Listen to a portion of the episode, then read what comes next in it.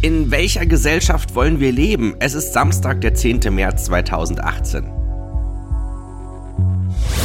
Der Rheinische Post Aufwacher.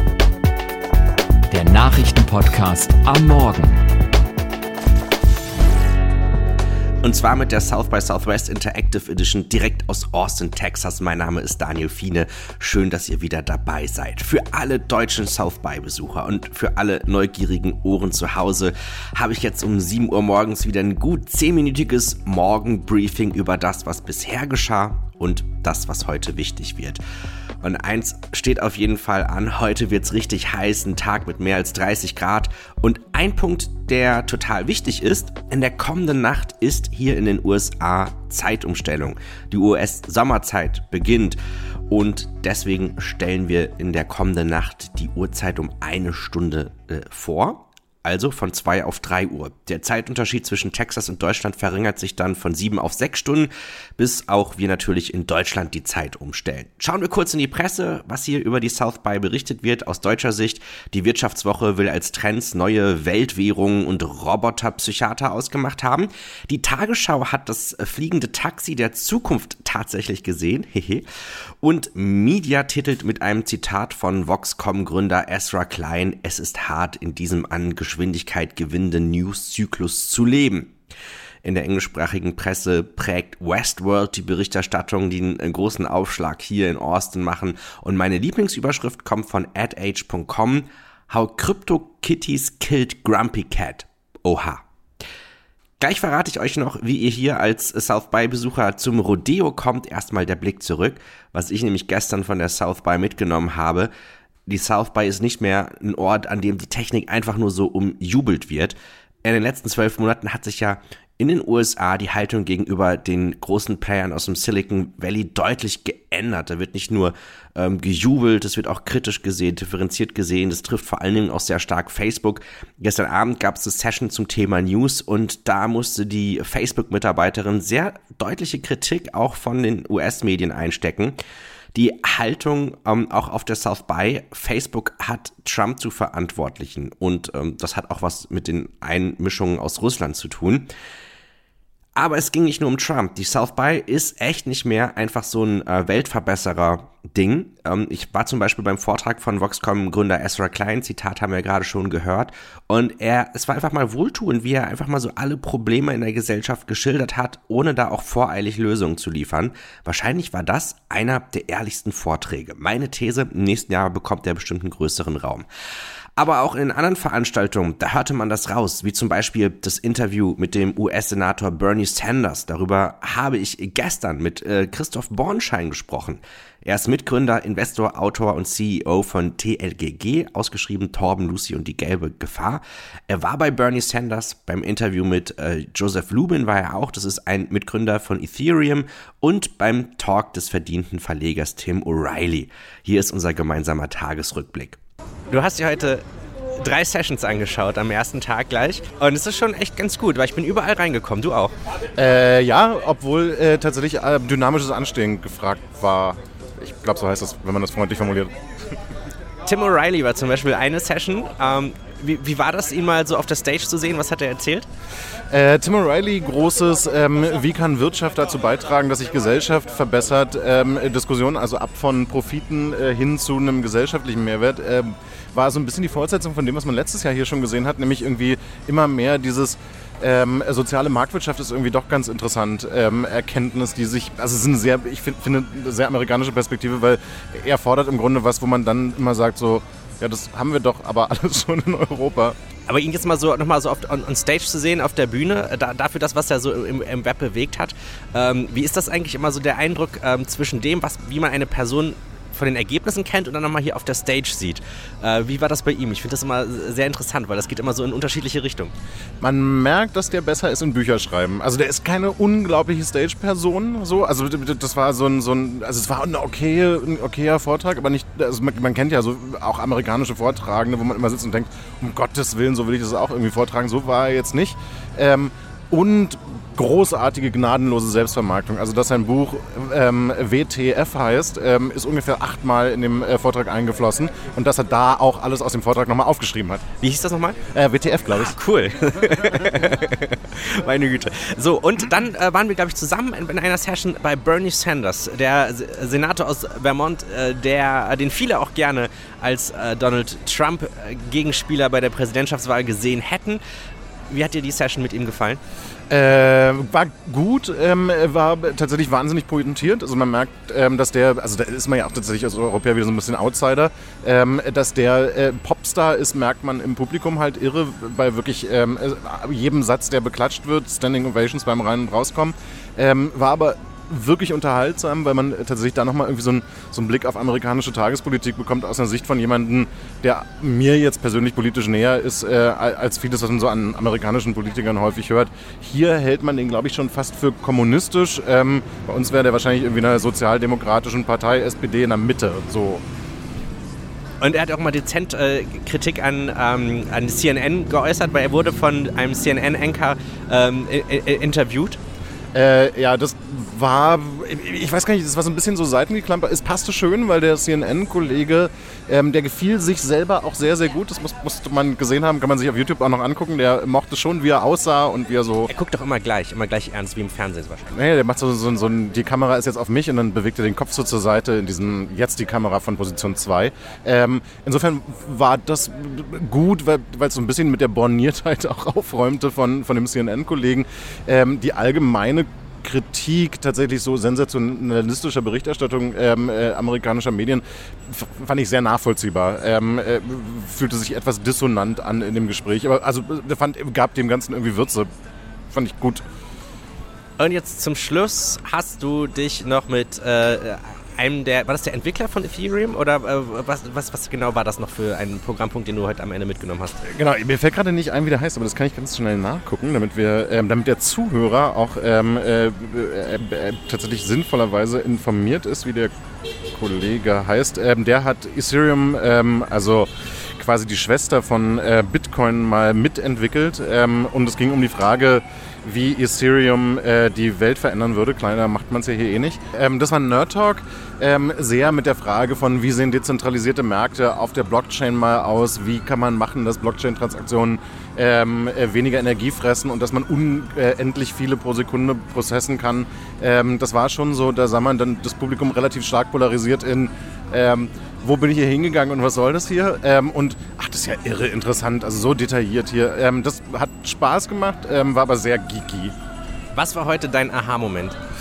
Äh, Aha-Moment schon, fing schon bei Tim O'Reilly an. Ich glaube, das wird sich so ein bisschen durchziehen. Ähm, man merkt tatsächlich, dass die ähm, Polarisiertheit ähm, äh, der wirtschaftlichen Situation hier ähm, wirklich immer mehr zu dieser Frage von Inklusion, Umverteilung, was kann Wirtschaft eigentlich zurückgeben, führen wird. Das war bei Bernie Sanders sehr erkennbar. Also so dieses, wie können wir Politik machen, die nicht nur Milliardären ähm, dient. Das war bei Tim O'Reilly sehr erkennbar.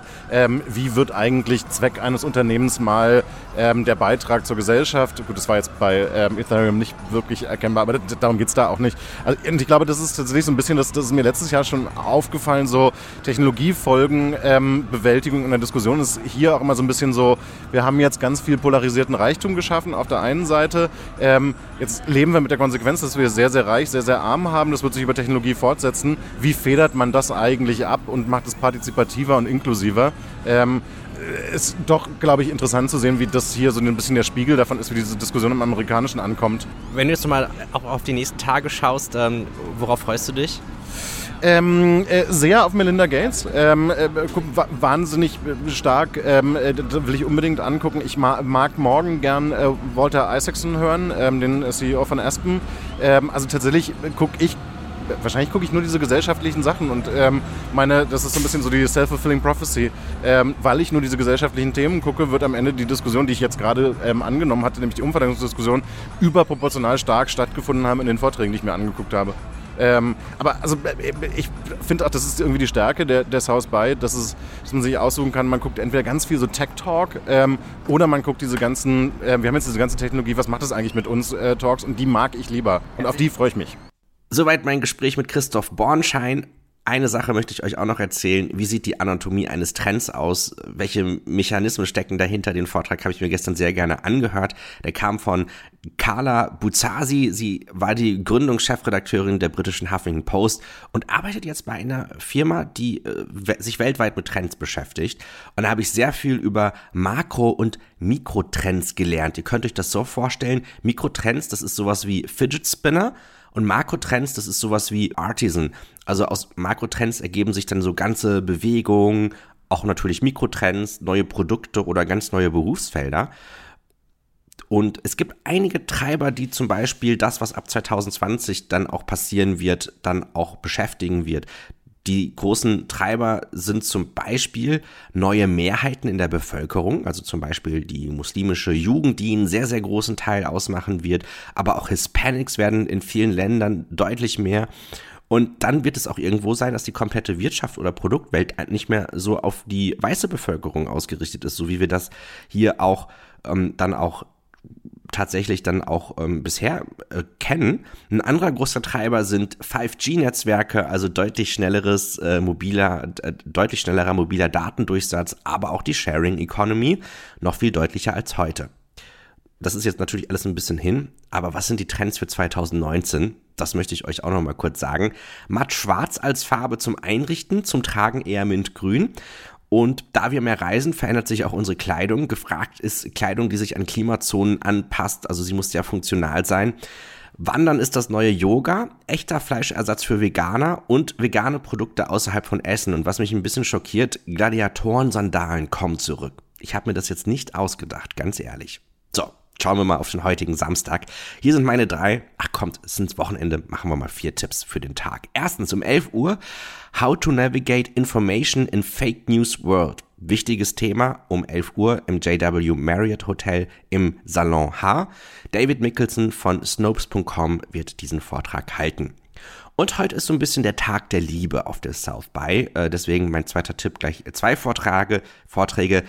Ähm, Christiane Amanpour von CNN spricht um 12.30 Uhr im Ballroom D im Austin Convention Center über Sex and Love Around the World und um 11 Uhr spricht im Hilton Austin Downtown Whitney Wolf Hurd, die Gründerin der auf Frauen ausgerichteten Flirt-App Bumble. Mein dritter Tipp ist Design in the Era of Algorithm mit Josh Clark von Big Medium findet ihr um 15.30 Uhr im Salon D im Austin Convention Center, wobei ich mich da nicht so richtig entscheiden kann, denn parallel dazu wird der New York Times Podcast The Daily hier vor Ort vor Publikum aufgezeichnet, live on stage im Room 18 ABCD, auch im Convention Center, also gleich nebenan. Mein letzter Tipp ist äh, um 17 Uhr ein Vortrag, der entweder ganz fantastisch wird oder ganz schlimm sein wird. Deswegen mal gucken.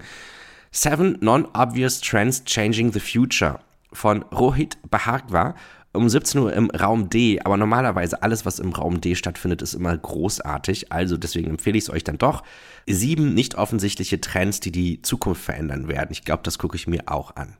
Soweit die Programmtipps, wenn ihr euch heute entspannen möchtet. Dann könnt ihr ab 11 Uhr auf dem Sofa von Roseanne Platz nehmen. Ja, genau, die Roseanne von der Sitcom aus den 80er, waren es die 80er? 80er Jahre. Und da gibt es nämlich ein großes Wiedersehen mit den Connors demnächst im Fernsehen. Die Originalcrew hat sich wieder zusammengefunden. Es gibt eine äh, neue Staffel und die neuen Folgen. Und das wird hier auf der South by vorgestellt. Und auf dem ähm, Sofa der Corners könnt ihr Platz nehmen in Volcom Garden auf der Sixth Street. Da könnt ihr euch dann noch ein bisschen auch ausruhen. Dann eröffnet heute das offizielle Programm im German House, da könnt ihr auch vorbeischauen, und zwar im Barracuda auf der siebten Straße, Haus Nummer 611. Thema heute zwischen 11.30 Uhr und 14 Uhr Smarter Cities und Mobility. Und wenn ihr richtig Lust habt auf ein Rodeo, dann hat die Sanja Stankovic etwas für euch organisiert für Hamburg at South by Southwest. Und zwar eine Busfahrt zum richtigen texanischen Rodeo. Das ist nicht heute, sondern erst am Dienstag, aber ich dachte, ich empfehle euch das heute schon mal, dann könnt ihr euch eventuell anmelden. Am Dienstag um 16 Uhr geht es los. Äh, könnt ihr im Bus einsteigen, werdet ihr hingefahren und dann auch wieder zurückgebracht. Ähm, gegen 11 Uhr abends seid ihr dann wieder hier. Für 65 Euro seid ihr dabei. Den Link zum Event, den packe ich euch dann auf zeitgeistrp-online.de, wenn ihr dann den Podcast am Samstag auswählt. Da ist es dann auch. Tja, und das war's auch schon mit der Samstagsausgabe hier im Podcast. Gleich das Wetter. Hier noch erst ein bisschen Podcast Housekeeping. Wenn ihr Hinweise oder Themenanregungen habt, dann haut mich gerne an über Facebook Messenger, über Twitter, Fine oder auch einfach eine Mail schreiben. Daniel.fine.rheinische-post.de ist die Adresse. An dieser Stelle möchte ich mich auch noch bei Simon Boe bedanken. Äh, er hat nämlich auch seine Facebook-Freunde auf diesen Podcast hingewiesen und schreibt mit der Bitte um freundliche Beachtung für alle Freunde in Austin. Da war er nämlich gerade noch im Flieger unterwegs. Ich hoffe, die Reise war noch angenehm. Außerdem danke an Tobias Köhler. Er schreibt, wer, wie, was, wieso, weshalb, warum. Alles, was Rookies wie ich über die South by wissen müssen, erklärt Fine im täglichen Podcast natürlich auch für South by Profis geeignet. Herzlichen Dank für die Empfehlung, lieber Tobias. Wenn ihr auch noch Deutsche kennt äh, oder in so einer Messenger-Gruppe drin seid mit Deutschen, die sich hier organisieren, äh, petzt gerne diesen Podcast, weil ihr könnt euch vorstellen, wenn man hier so eine Woche äh, Programm macht, dann ist es gar nicht so einfach, sich schnell so eine äh, Hörerschaft aufzubauen oder gar nicht so einfach, sich so eine Hörerschaft aufzubauen. Also da würde ich mich äh, freuen, wenn ihr mir da ein bisschen Unterstützung gebt aber natürlich nur, wenn es euch gefällt. Hier ist das Wetter für Austin. Heute wird eindeutig der sommerlichste Tag bei der South by. Am Vormittag gibt es noch ein paar Wölkchen, ab der Mittagszeit dann nur noch Sonne und die Temperatur erreicht die 30 Grad Marke. Am Abend haben wir immerhin noch so 23 Grad. Morgen wieder Wolken bei maximal 20 Grad. Und das war der Aufwacher der Rheinischen Post in der South by Edition für diesen Samstag. Morgen am Sonntag gibt es die neue Ausgabe und ich wünsche euch viel Spaß hier in Austin. Mehr bei uns im Netz www.rp-online.de